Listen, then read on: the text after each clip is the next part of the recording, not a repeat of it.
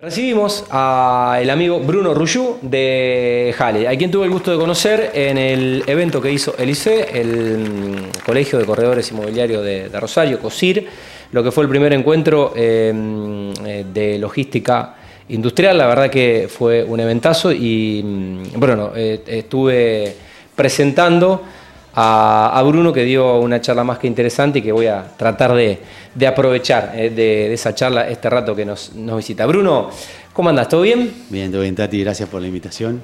Un placer estar acá con vos. Bueno, eh, gracias a vos por, por venir y bienvenido al programa. Bueno, felicitarte por, por aquella charla. Eh, la verdad que fue un poco el, el disparador de esta invitación de, de aprovechar por ahí eh, lo que es tu empresa y pensándolo eh, en lo que será, lo que es ya el impacto y lo que será el impacto de, de esta, de esta tecnología en la industria. Eh, bueno, contame un poco, antes de preguntarte por, por Halley, un poco tu, cómo fue tu recorrido, qué, qué estudiaste, dónde laburaste, ¿qué edad tenés? Tengo 40. 40, ahí va. Rosarino. Soy rosarino. Bien. eh, estudié acá en Rosario el colegio y después la facultad fui a estudiar a Bariloche al Instituto Balseiro. Ah, que estudié Balseiro. física. Ahí soy ¿Qué onda lo del Cheiro? Un lugar muy, muy especial, muy único. Lo recuerdo con mucha alegría. Eh, es un una facultad distinta, distinta a cualquier otra que hay en Argentina. Eh, muy especializada, con un ritmo vertiginoso, por decirlo de alguna forma, pero donde me hice grandes amigos y donde cada vez que puedo volver a Bariloche a visitarlo, vuelvo con, con mucha alegría. Mirá vos qué bueno. Bueno, y después, Después de ahí me fui a trabajar a Techín, estuve en Campana un par de años, eh, haciendo cosas técnicas. ingeniero en, Yo eh, soy licenciado en física. licenciado en física. Claro, pero trabajaba en el área donde típicamente trabajan ingenieros, Ok. haciendo simulaciones con computadoras, eso es lo que yo hacía. Ok. De ahí me fui a IPF, trabajé también cuatro años más o menos en un área bien, bien técnica de ingeniería donde simulábamos cómo era lo que estaba en los yacimientos y definíamos dónde había que poner los pozos para sacar más petróleo y más gas.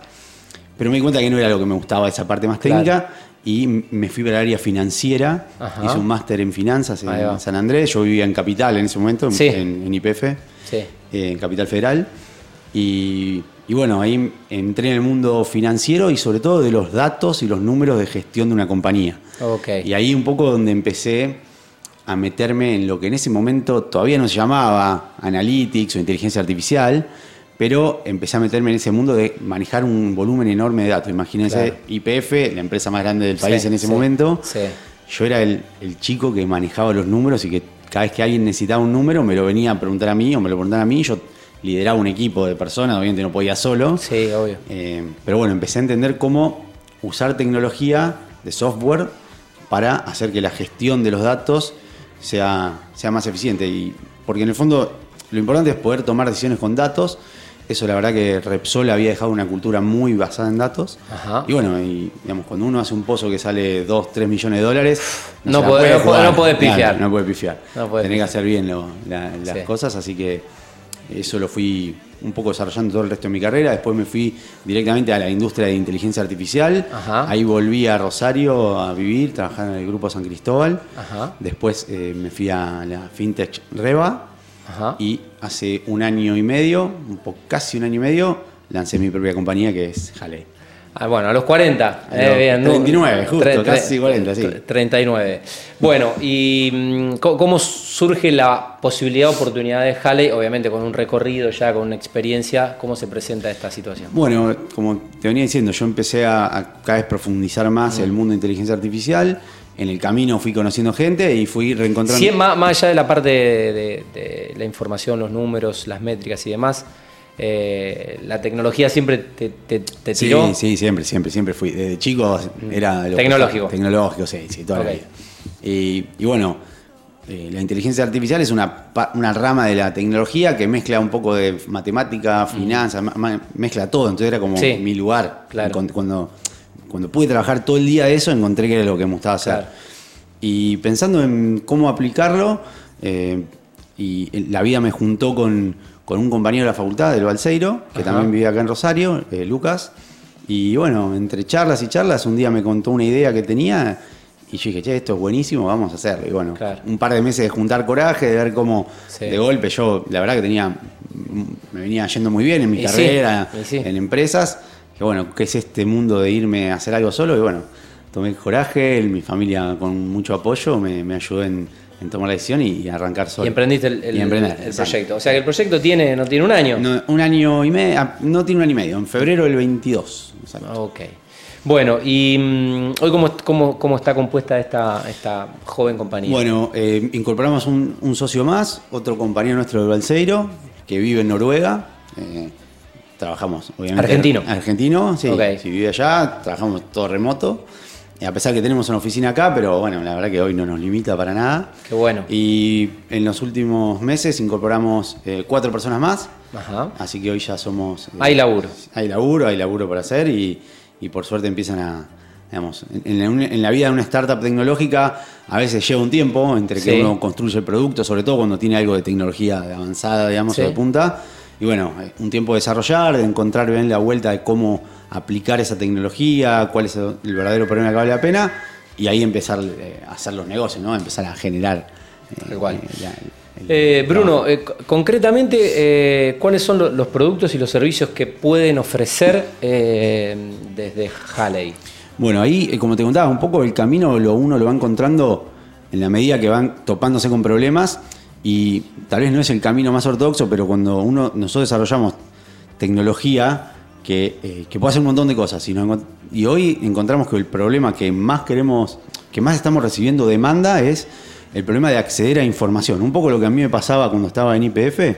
Bueno, lo que armamos es un producto que sería como un chat GPT conectado a la información de una empresa. Entonces uno le pregunta en un chat, que puede ser WhatsApp o el chat que uno quiera, Sí. le pregunta cosas a esta inteligencia artificial sobre el desempeño de una empresa. Por ejemplo, una empresa constructora, vamos a Sí. aprovechar el ejemplo, si, o, o una, empre- a una inmobiliaria que tiene una cartera muy grande de, Sí. O una radio. a una radio, cualquiera. Le pregunta cómo viene, en el caso de, de la inmobiliaria, cómo estamos de ventas, eh, de, de negocios y de locales en el centro de Rosario. Ok. Eh, ¿Cómo viene eso en los últimos meses? Y si es una empresa chica, bueno, probablemente el dueño lo tenga todo en la cabeza. Cuando la, empieza, la empresa empieza a ser mediana, tirando a, Es a difícil tener todo en la cabeza. Sí, o requiere trabajo, requiere alguien especializado y a veces la información no la tenés en el momento porque Claro. la consulta se puede poner un poco específica. Me imagino que las cosas más generales las pueden tener en los dashboards de gestión, Sí. en los reportes, pero a veces uno tiene una pregunta en un momento especial, bueno, y esto te lo responde al, al instante, Bien. Sin intermediación. información al instante. Es información al instante, de forma muy cómoda. A mí, yo de alguna forma, eh, esta aplicación la sufrí, entre comillas, cuando yo estaba ahí en, IPF y me llamaban a cualquier hora de la Claro, noche. eras el chat humano. Era el chat humano, tal cual. Y tenía un equipo de 20 pibes para poder resolver eso. Hoy lo hacemos con, con este, con este producto que aplica a cualquier industria y A cualquier empresa. A cualquier empresa. Bien. Eh, Bruno, más allá de, de- de- de este producto que está bueno porque es, ma- es masivo y, y- y aplica, eh, por lo que estás estudiando, por lo que estás viendo, ¿cómo crees que está impactando un poco eh, esta inteligencia en la industria de la construcción, el real estate? Bueno, estuve, la verdad como no soy especialista me puse a leer un poco y la verdad me di cuenta que por algo estoy en esto, me divierte mucho encontrar aplicaciones, me enganché y como que encontré cuatro grandes lugares donde ya hizo irrupción la Ajá. inteligencia artificial en el mundo del real estate. En el primero, que es un poco lo que pasó en todos lados, para mejorar las ventas, digamos, las Sí. empresas inmobiliarias, las empresas que tienen, a su- que tienen que vender o que tienen que alquilar eh, eh, Los inmuebles. inmuebles, pueden armar estrategias de marketing, estrategias de ventas mucho más precisas porque pueden entender los patrones de comportamiento de los compradores. Esto llegó ya a un nivel de masificación que uno cuando configura ventas en Facebook Ads o, en, o en otras ya sin saberlo está usando eso. Sí. Hay formas de hacerlo mucho más profunda donde tal vez empresas un poco más grandes que hay que ver en Argentina. Yo la verdad de nuevo no conozco tanto el, el mercado argentino esto, pero bueno, empresas más grandes de otro lugar del mundo tienen sus equipos desarrollados puntualmente para mejorar las estrategias de venta, de marketing. Sí, y- con mucha información de la conducta de consumo de, de- Exactamente. de su nicho, de su mercado. Exactamente, entendiendo eso, ¿no? Cómo sean los comportamientos cómo, y cómo van a ir cambiando la- las cosas. La contraparte también, otro lugar donde hubo irrupción es en los compradores. Los compradores pueden ahora hacer estudios un poco más profundos de mercado y tal vez no, no pensar acá en el comprador digamos, yo que me tengo que comprar mi casa o que Sí. quiero alquilar, sino compradores institucionales o, o compañías que compran y venden Sí. para poder hacer una mejor lógica de compras. Y ahí encontré lo que, digamos, ahí en, en la literatura mencionaban que era el primer caso de una operación hecha por inteligencia artificial Impresionante. una no está claro quién lo hizo, no estaba escrito, pero digamos, una compañía que se dedica a hacer inversión en real estate tomó la decisión de comprar dos edificios de viviendas en una ciudad de Estados Unidos, en Filadelfia, Ajá. porque los modelos de, de inteligencia artificial que estaban usando le decían que era el momento justo para comprar, porque el precio estaba bien y iba a subir. Y fue una inversión de 26 millones de dólares. O sea, no, no compraron un kiosquito. Sí, ¿no? sí, bueno. Eh, y les fue bien, digamos. No está tan claro, no, no cuentan mucho los detalles porque probablemente no. no. qui- no quieren contar el secreto, ¿no? obvio. Y nadie le va a querer comprar después Sí. porque se, se venden, pero ese tipo de compras, ese tipo de estrategia Bueno, para vaya, vaya, vaya si, si, si ya está impactando en la, en- en- en la industria. Eh, Bruno, si hablamos un poco de la- las herramientas que ustedes están utilizando, este, bueno, es- este chat y, mm, y preguntarte, eh, bueno, ya en la implementación, al- algunos casos eh, de eficacia o, o por llamarles de, de éxito, que, que estén transformando un poco la realidad o el día a día en el desempeño de, de alguna empresa. Bueno, ahí, eh, como decís vos, está lo que todo el mundo ahora ya conoció, que es ChatGPT, Sí. pero esto viene de hace tiempo, Sí. con distintas profundidades. Yo creo que ChatGPT es revolucionario y va a cambiar mucho, pero ya arrancó hace un tiempo. Y ahí el caso que a mí más me gustó, que lo, lo venía siguiendo hace un tiempo, es de una empresa en Estados Unidos que se llama Silo. Ajá. No sé si es muy reconocida en el mundo de real estate acá, pero allá son un monstruo que hoy Sí. veía tienen 110 millones de propiedades bajo su gestión 110 millones de propiedades están administrando. administrando o tienen en venta, es un marketplace, es todo ya. Sí. Arrancó como un marketplace y empezaron a generar informes, eh, reportes para que la gente tome decisiones. Hicieron un producto que fue muy exitoso, que le dio mucha visibilidad, que se llama el Sestimate, que sería como Estimate con Z, que lo que hace es a las personas que quieren ponen información de su propiedad, ponen, yo pongo mi departamento Sí. y me va tirando una estimación actualizada de cuánto vale Ok. y me compara con mis vecinos. Ajá. Y empieza a generar toda estadística que claramente no hay una persona atrás haciendo la cuentita, sí, porque sí, sí. 110 millones no pueden tener 110 Obvio, millones de empleados. Entonces, obvio. todos esos son modelos de inteligencia artificial que van Sistematizado dando ya. sistematizado y que, a pesar de que uno dice, che, pero ¿qué, qué me sirve? Bueno, eso hace que ellos Es se información. es información y se convirtieron en la referencia de precios de mercado. Así que, digamos, lograron copar ese negocio. Y después, de ahí, crecer y crecer y empezar a comprar competidores. Tienen ya un marketplace para eh, mortgage, ¿cómo se llama? ¿Cómo, digamos, ¿Cómo sería en español? Eh, eh, eh, no me sale. Cuando uno compra una- un departamento y tiene que dejar la, la- el banco te pide la, La hipoteca. La hipoteca. La hipoteca. Lo, lees en inglés y no te sale. La hipoteca. Un- hacen un mercado de hipotecas, evalúan eh, la confianza de alguien que va a alquilar, evalúan... Todo la- en base a la información. todo base a información que ellos, al, al convertirse en el ganador de eso, la, la tienen y pueden aprovechar y hacer mucho más negocios. Impresionante. Eh, bueno, en Argentina te pregunto, hoy eh, el precio para implementar inteligencia artificial, sé, nos están escuchando, nos están viendo empresarios de, la industria y que tienen empresas que trabajan dentro de la construcción. Hoy implementar eh, inteligencia artificial, algún producto, eh, el chat de ustedes, eh, como toda tecnología nueva es un poco onerosa, más allá que después lo vas a capitalizar o, o- o- Sí. o va, terminando siendo un- una inversión que, que vas a recuperar, o, o no, ya es relativamente accesible al presupuesto, no sé, de una empresa desarrolladora que construye edificios. ¿Cómo, cómo lo evaluás? Mira, yo creo que eh, hasta hace un año o en- hasta hace unos meses no era tan barato, no porque la tecnología sea cara, sino porque requería una expertise o gente que lo pueda implementar y eso era caro. Claro. A lo mejor la- una empresa que te vende un software donde puedes aplicar, no sé, te sale una suscripción del orden de las decenas de dólares por, Sí, por mes. sí. Que para una empresa mm, es, es plata, pero tampoco es tan terrible Sí. pagar 100 dólares. ponele. Ok. El tema es que necesitabas al, al ingeniero en sistemas, al ingeniero de datos. El recurso te- humano. El recurso humano, que eso hacía que se vuelva muy difícil y que sea una, una inversión, Una inversión. que hay que hacer. Y además tenías que mantenerlo en el tiempo. La revolución que se está dando y que yo creo que cebar y por algo, digamos, nuestra compañía viró hacia ese, a ese negocio, es que con las nuevas herramientas de inteligencia artificial del estilo de GPT, todo eso va a poder implementarse casi en forma eh, automática. Digamos. Nuestro modelo es poder hacer algo que se instale, digamos, poniéndole cuatro, cuatro datos de dónde está tu base de datos, cosas que muy sencillas, y ya pueda salir andando. Entonces, manteniendo los precios o precios similares a, a lo que hoy salen esas herramientas, una empresa mediana de 50 empleados no va a tener que salir a contratar el empleado 51, sino que va a tener que adquirir esto y ya tenerlo funcionando y le va a empezar a dar respuestas.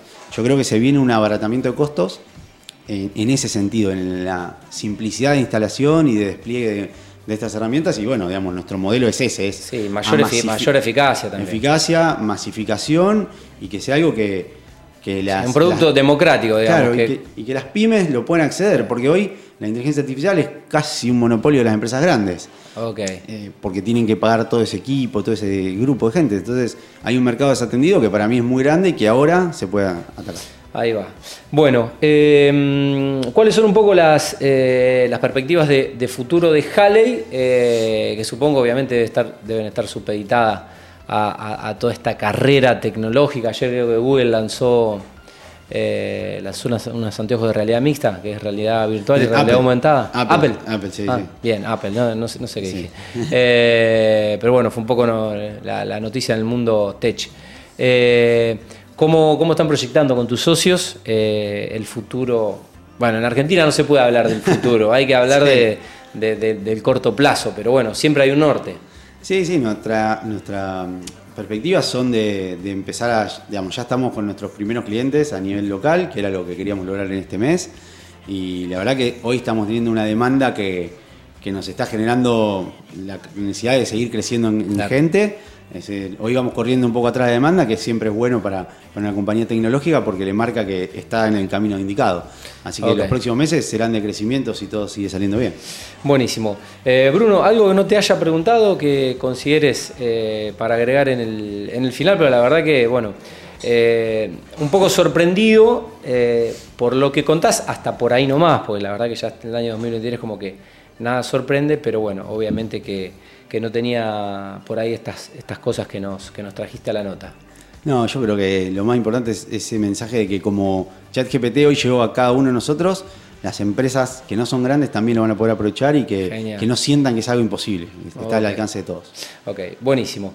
Bueno, eh, por ahora Halley no está en, Instagram, eh, pero tiene un muy lindo sitio web que estuve, que estuve navegando. Sí, sí, sí. Es Halley como el cometa. Es como el cometa. Eh, la versión de Argentina, porque nosotros habíamos lanzado esto ya afuera, la versión argentina le pusimos otro nombre, que es un producto de Halley, que se llama Teramot. T-E-R-A-M-O-T. ¿Cómo suena? Teramot.com. Así que para. Teramot. Teramot. Para Argentina es desde ese sitio. Bien, perfecto. Bueno, eh, Bruno, gracias por eh, tu tiempo y felicitaciones, el mayor de los éxitos con, bueno, con esta,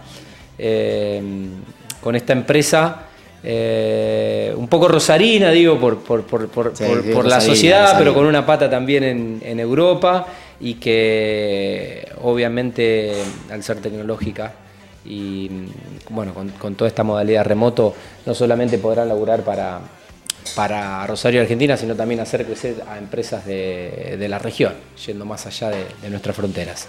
Muchas gracias. Bueno, gracias a ti. Bueno, Bruno Ruyu, de, de Halley, eh, una mm, compañía de inteligencia eh, artificial que ya está ofreciendo productos en el mercado para las empresas, eh, no solo las empresas de la industria de la construcción, sino las empresas en general.